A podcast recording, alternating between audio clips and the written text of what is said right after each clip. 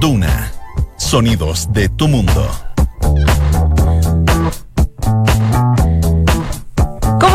Muy buenas tardes. Bienvenidos a la tercera PM en esta tarde de día viernes 10 de mayo de 2019. A esta hora hay 19 grados de temperatura en la región metropolitana. Y bueno, se espera para hoy una máxima de 23 grados. Hay harta noticia que está publicada ya disponible en la tercera.com, así que vamos de inmediato a revisar los titulares.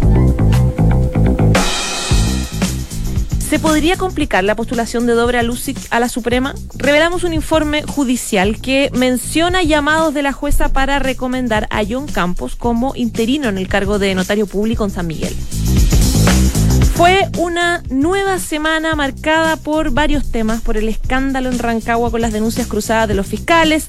El fiscal nacional decidió intervenir y retirar varios casos emblemáticos que tiene esa institución. La Suprema lanzó un protocolo de probidad, etcétera, y hay una novedad que ya está publicada ahora.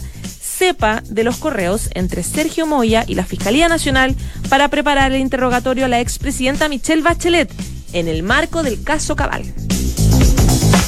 ¿Cuál fue la ruta de la bomba al presidente de Metro Luis Legrange? La fiscalía investiga que el envío fue desde Lonquén. Ayer seguramente usted se enteró de este disparo a sangre fría que recibió un diputado argentino y su asesor, quien falleció. Bueno, al parecer crece la hipótesis de que se trató de un crimen pasional. En este caso no habría enredos políticos, no habría corrupción, sino una relación sentimental prohibida. La barra chilena de Cristina Fernández. Ayer la expresidenta argentina lanzó su libro, sinceramente, con claros aires de lanzamiento de campaña presidencial. Acá en Chile varios la apoyan. Hay redes con parlamentarios como Guido Girardi, Marcelo Díaz, Tomás Hirsch, Claudia Mix, Jaime Gosmuri. Y además le vamos a contar de un debate en Alemania luego de que un reconocido parque de ese país decidiera regular la venta ilegal de drogas, facilitando un espacio específico para estos vendedores ilegales. La idea, en todo caso, tiene indignada a la policía alemana y a la derecha conservadora. Dos de la tarde y dos minutos. Vamos de inmediato al principal tema que yo les mencionaba en titulares. Tiene que ver con todo este escándalo que está pasando en Rancagua con la fiscalía, etcétera, que sigue generando más y más aristas, más antecedentes, más noticias. Lo que está publicado ahora, que es nuevo, es estos correos entre Sergio Moya y la Fiscalía Nacional para el interrogatorio que en algún minuto se preparó a la expresidenta Bachelet cuando estaba todo el caso Cabal. Queremos hablar del tema y en general de esta semana de noticias al respecto y tenemos aquí en el estudio a Juan Manuel Ojeda, que es periodista de Nacional de La Tercera. ¿Cómo estás, Juan? Muy bien, ¿y tú, José? Bien, pues partamos de, lo de ahora, de lo fresco, con, con estos correos. Sí, bueno, como comentabas, esto es algo que, que lo pueden ver en, en, la edición de hoy de La Tercera PM y esto no, nos remonta... Eh, otra vez al caso Cabal y específicamente al año 2016.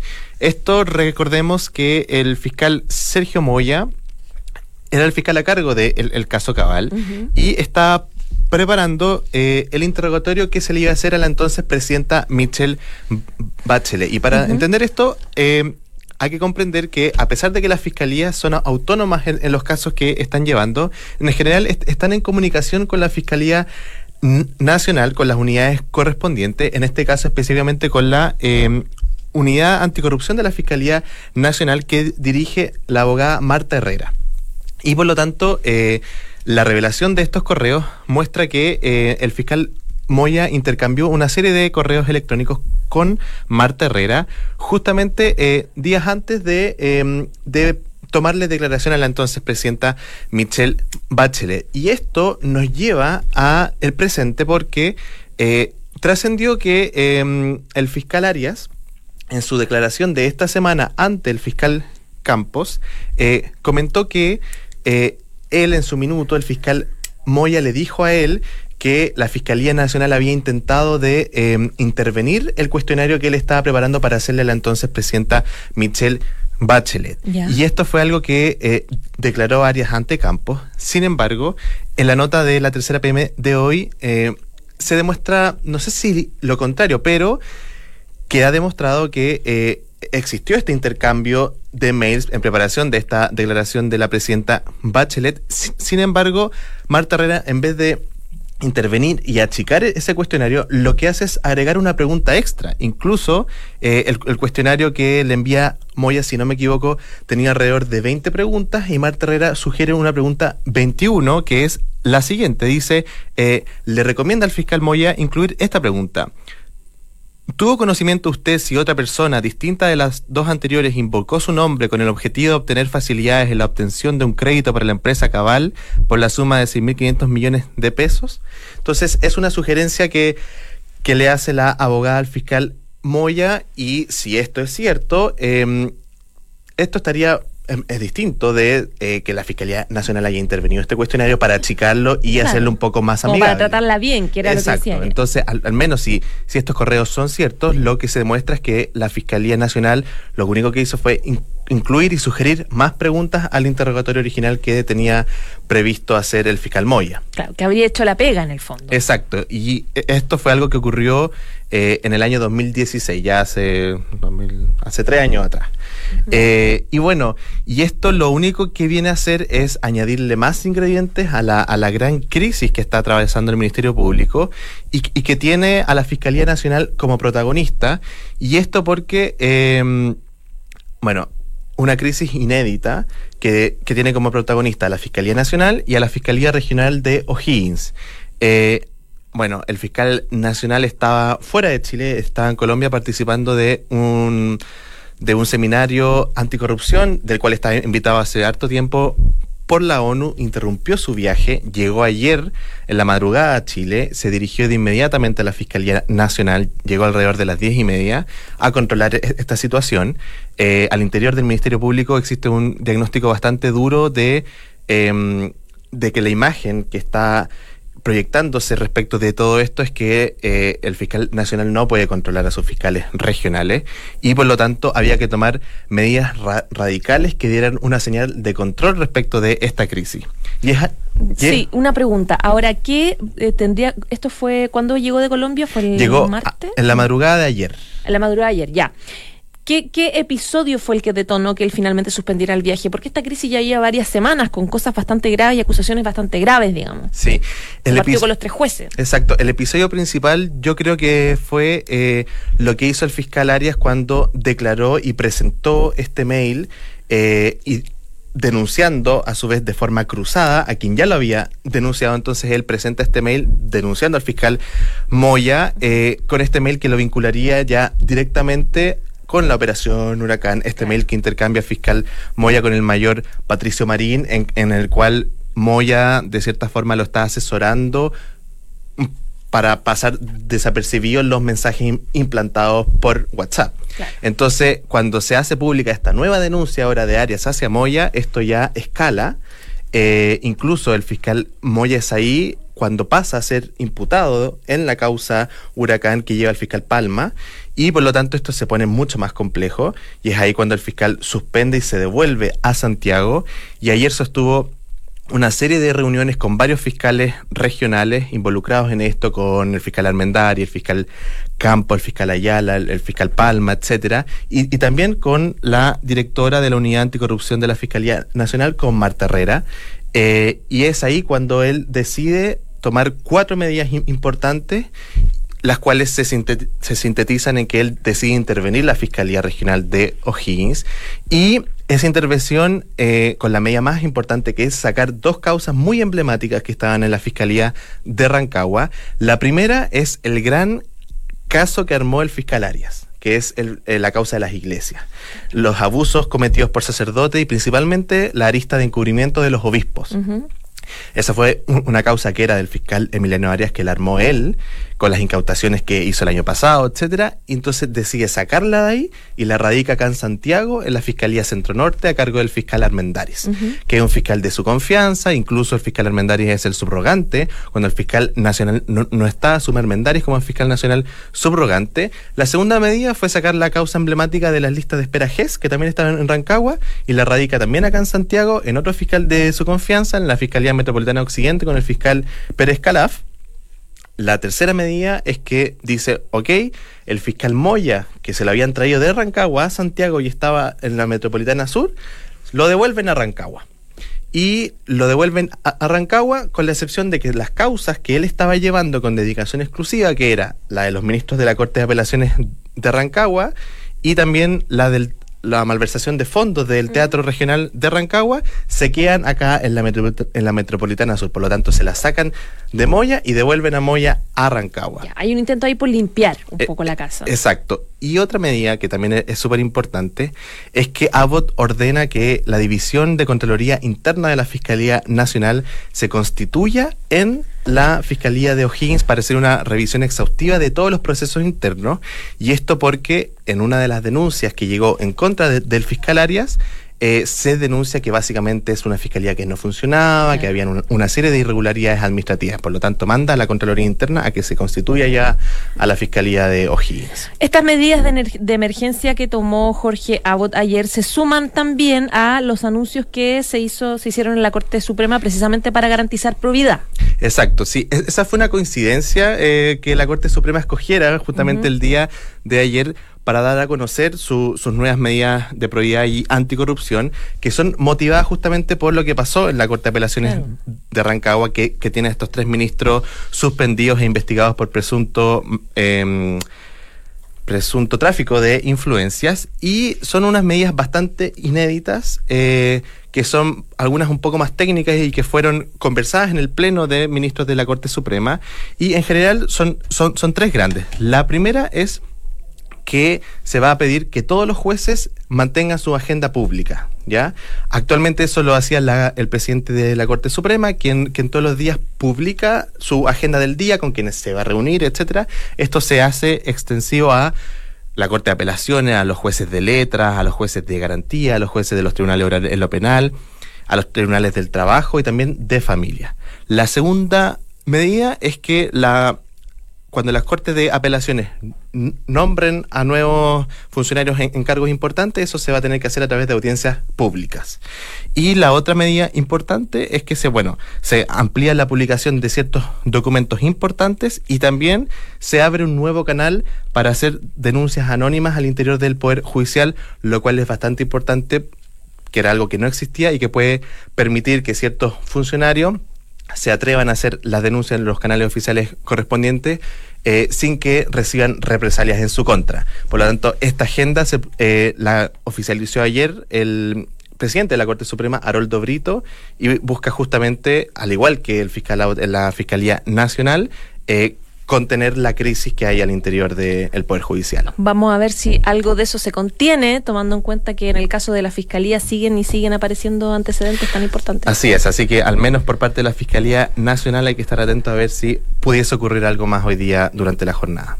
Ya, pues Juan Manuel Ojeda, muchísimas gracias y que tengas buen fin de semana. Igualmente, buenas tardes. Chao, chao. Estás en la tercera PM con María José Soto.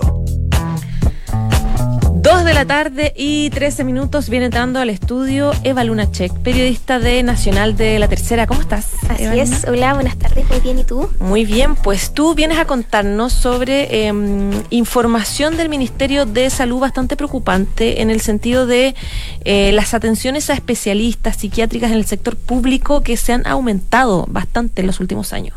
Eh, así es, solicitamos información vía transparencia a la Subsecretaría de eh, Salud y nos dimos cuenta de que eh, las atenciones de especialistas a personas que padecen de trastornos alimenticios se han duplicado en los últimos cinco años. esta es una cifra que si bien no enmarca la realidad total nacional porque solo apunta al sector público y hay mucha gente que en primer lugar no se atiende de este tipo de patologías porque lo oculta, muchas veces no se da cuenta de que la padece y eh, eh, las otras personas que se atienden se atienden lógicamente en el sector privado. Pero nos marca igual eh, un, parámetro en que estas enfermedades no se han acabado, por supuesto, las enfermedades de trastornos alimenticios como bulimia, anorexia, bulimia nerviosa, ese tipo de enfermedades, atracones también, todo esto entra en, patologías de trastornos alimenticios, no se han acabado y más bien han incrementado las atenciones a especialistas. Sin embargo, otro dato que igual es muy importante es que las consultas por este tipo de, patología han disminuido con los años. Entonces, a pesar de haber menos gente mes que se va a atender con respecto a este tema, las derivaciones especialistas han aumentado.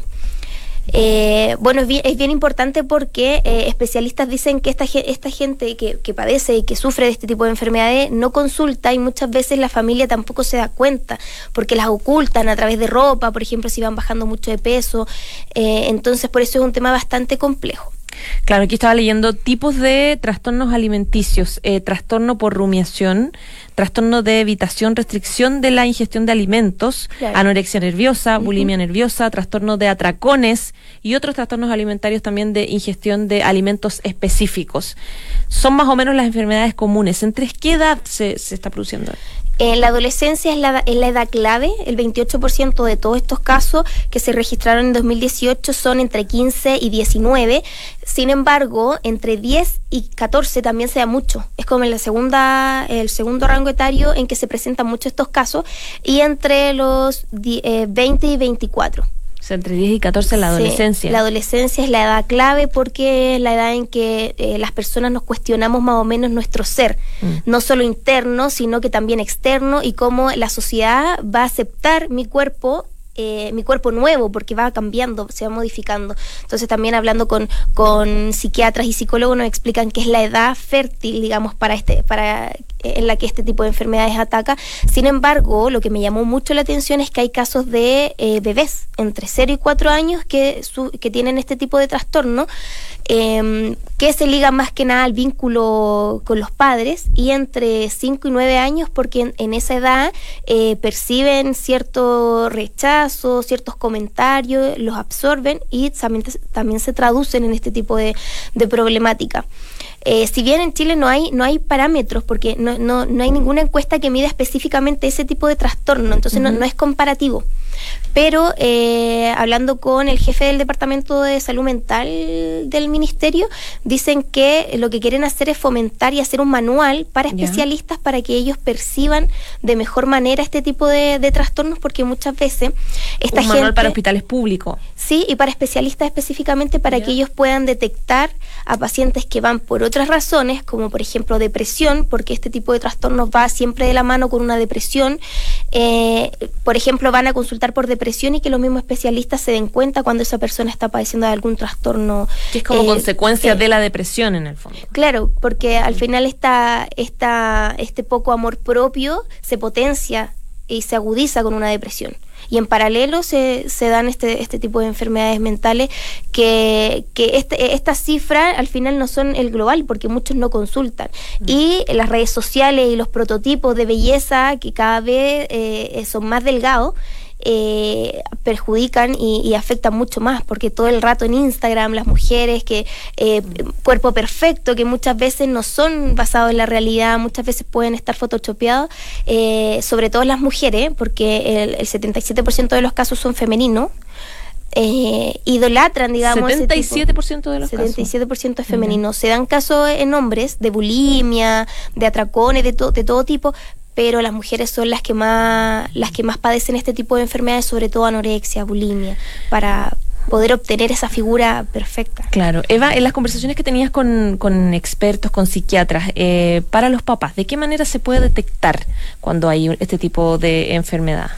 Eh, mayormente eh, no comen, e, eso, es evidente, por lo menos en la anorexia, y bajan de peso muy rápido pero sí lo ocultan. Entonces lo ideal es siempre estar atento, porque están con ropa, pero lo ideal es siempre estar atento a, y, y, mayormente siempre desde, desde, digamos, desde muy pequeño ellos demuestran alguna insatisfacción con su imagen física. Entonces ese tipo de cosas y el dejar ir dejando de comer poco a poco, que no, me duele la guatita, me duele la guatita, eh, no, ya comí con mis amigas y, tú nunca haberlo visto comer es porque significa que podría ser índice de algo. Respecto del porcentaje de mujeres, claro, tú decías 77%, ¿por qué se produce más en mujeres que en hombres? ¿Es por el prototipo perfecto de belleza de mujer? O sea, es como de sentido común eso, pero... Em, la, sociedad suele ser un poco más exigente con, la, con las mujeres y un poco más crítica en cuanto a, su, a su físico. Y lo otro es que también, eh, y, todo, publicidad, televisión, todos los parámetros de belleza son estándar y como que las mujeres suelen querer obviamente llegar a ese estándar de belleza que es el que nos muestran en todos lados. Entonces, por eso es que se da más en las mujeres que en los hombres porque existe una exigencia mayor hacia nosotras como sexo femenino, pero pero también se da en los hombres de todas maneras, porque siempre la gordura va a ser va a ser eh, va a ser índice de molestias, Claro. bullying, que es lo que suele sufrir la gente que, que decide tomar esta decisión. Ahora tú conversabas con eh, gente, representantes del Ministerio de Salud. Además de, claro, esto es un manual para poder a los expertos detectarlo. ¿Hay algún tipo de políticas públicas que esté tratando de manejar el problema del trastorno alimenticio? Eh, a- al parecer no habría ninguna ninguna destinada especialmente a eso. Como que no, no se le ha puesto el ojo y de hecho ni siquiera hay cifras globales o, o cifras que apunten a los casos que no son que no están siendo tratados. No ese tipo de, las encuestas no especifican ese tipo de trastorno. Entonces yo creo de hecho es algo que dijo que deberían trabajar, comenzar a, a- a trabajar A en eso, gestionarlo. a gestionarlo exactamente. Perfecto, pues muchísimas gracias, Seba Lunachek, por traernos este tema tan interesante y bienvenida cuando quieras. Muchas gracias, que estén bien. Igualmente, chao, chao. En Duna Escuchas, la tercera PM, con María José Soto. Dos de la tarde y 21 minutos. Viene entrando Fernando Fuentes, su editor de Mundo de la Tercera, que no te había visto, que estabas como escondido. ¿Cómo Sí, estás, bien, ¿y Fernando? Bien, también. Vienes a hablarnos de Alemania, de una noticia bastante extraña, curiosa, que está generando como harto revuelo. Sí, harto debate. Cuéntanos. Eh, bueno, es una, una iniciativa de, del administrador de un conocido parque en Berlín, del Berlín, del Parque Gerlitzer, que es, está ubicado en un, en un sector, un distrito de, de Berlín que se llama Kreuzberg, que es un distrito bien de moda, hay harta población inmigrante, turcos, hay harto arte callejero, eh, y resulta que este parque eh, en los últimos años ha tenido harto problema de violencia y eh, de tráfico de drogas ¿Ya? De vendedores de drogas. de vendedores de drogas básicamente y eh, han intentado varias medidas para poder controlar esto e incluso en algún momento idearon una tolerancia cero pero se les fue de las manos no, no resultó entonces lo que propuso este administrador que aparentemente tenía eh, autorización del senado berlinés es eh, aparecieron pintados unos cuadros a la entrada del parque en el piso con spray que son más o menos como 250 ubicaciones para que estén ahí físicamente los, los vendedores. Los Ve- vendedores ilegales. digamos. Ilegales, ilegales. Eh, que básicamente son solicitantes de asilo, eh, mayoritariamente inmigrantes africanos, por lo que decía la prensa. Esto salió en el diario The Guardian británico. Y mientras esperan la, la- la- resolución de sus solicitudes de asilo, ellos se dedican a esta actividad. Pero eh, generó inmediato debate, eh, salieron varios eh, representantes de, la vía política, sobre todo eh, alemana, de Berlín, eh, la policía, la, eh, representantes de la, de la derecha alemana, a decir que básicamente esto era una, una, una legalización de la droga. Es que un poco eso, ¿no? Como, porque esa venta está ilegalizada, o sea, no es Ámsterdam. No, no, para nada. Claro, entonces como legalizar algo que está prohibido por ley. O sea, esa es la lectura que hace la policía y, y sobre todo la comisaria federal de drogas del, del gobierno alemán. Ahora, esta decisión que tomó el gerente de este parque emblemático, grande, familiar, Sí. eh, tú dices que estuvo, tuvo el respaldo del Senado, El Senado berlinés, por la información que teníamos del Guardian, ya, él se respaldaba en eso. Ahora, ante la ola de críticas que generó esto, eh, ayer mismo la, la prensa alemana hablaba de que esto aún era un proyecto, que había que analizarlo bien. Y de hecho estaba leyendo ahora en la mañana el diario Bild eh, alemán, que es un diario bien sensacionalista, que decía que durante la jornada de ayer se habían llevado ya a efecto algunas redadas, eh, porque los mismos habitantes de, la- de las cercanías del parque decían que no se estaba cumpliendo esto de que se colocaran en, efectivamente en esa, que es la entrada del parque. Y habían hecho redadas con perros y encontraron, por ejemplo, muchas latas enterradas y también entre la maleza de todo, o sea, marihuana, chis, cocaína. Entonces, aparentemente, el- la partida del proyecto no, no fue muy exitoso. y todavía está en debate. La- en la nota que tú hoy día publicabas en la tercera también eh, hiciste un poco de experiencia comparada de cómo lo han hecho otras ciudades del mundo para regular también el tema de la venta ilegal, que finalmente la venta ilegal, especialmente en las zonas turísticas del mundo, está en todos los centros más importantes, emblemáticos de las ciudades. Claro, ahí por ejemplo recordábamos la experiencia de Portugal, que es dentro de Europa uno de los primeros países que legaliza el consumo de la droga. Y eh, no- hacíamos foco en un barrio específico de Lisboa que hace unos 20 años, eh, que se llama Casal Ventoso, que era prácticamente como el mayor mercado al aire libre de, de venta de, de droga. Pero lo que leía después en los últimos años, ese, eh, lo- ese mercado lo demolieron y por lo tanto el, eh, las, las puntos de venta se, de- se, se- se vieron trasladados a otros puntos de, de la capital. Eh, también ahí citábamos el caso de Cristiania, que ahí eh, específicamente a mí me tocó vivirlo. Fui para allá ¿Ya? que es un- una experiencia bien particular. Es, una, es un barrio de Copenhague, Dinamarca, ¿Ya? que son unas antiguas barracas militares que se la tomaron un- los hippies el año 71. Y es como una pequeña, entre comillas, república independiente. Son, es un barrio bien bonito, casas antiguas. Y ahí uno puede comprar básicamente droga y hachís, son drogas blandas. Ahí hay varios carteles que te dicen que acá no están eh, permitidas las, las drogas duras, pero... Está legalizada la venta en el fondo. Ahí, ahí- Institucionalizada. es que ahí hay un problema porque eh, la policía supuestamente no tiene acceso al- a hacer eh, pesquisas ni y, y la gente que vive en esa comunidad eh, se cuida bastante. Por ejemplo, cuando uno entra llama la atención hay carteles gigantes donde por ejemplo no te permiten tomar fotografía justamente para no eh, exponer a la gente, a los consumidores y a los que venden droga en esa, Claro. pero las postales que uno puede sacar de ahí son preciosas. Sea, a mí me tocó estar justo, no me recuerdo, era una final de fútbol local y llegaban los hinchas después del partido ahí. Tú los A veías comprar droga, a fondo. comprar y consumir droga arriba de los techos, eran imágenes bien llamativas. Y bueno, la otra experiencia de estar la de Ámsterdam, que eso es más conocido. eh, me- de hecho, me tocó estar el año pasado allá y claro, ahí a libre exposición los coffee shop tú entras, pero claro, está regulado. O sea, Súper regulado, Claro, o sea, claro. ahí la compra permitida diaria por persona son de 5 gramos de marihuana.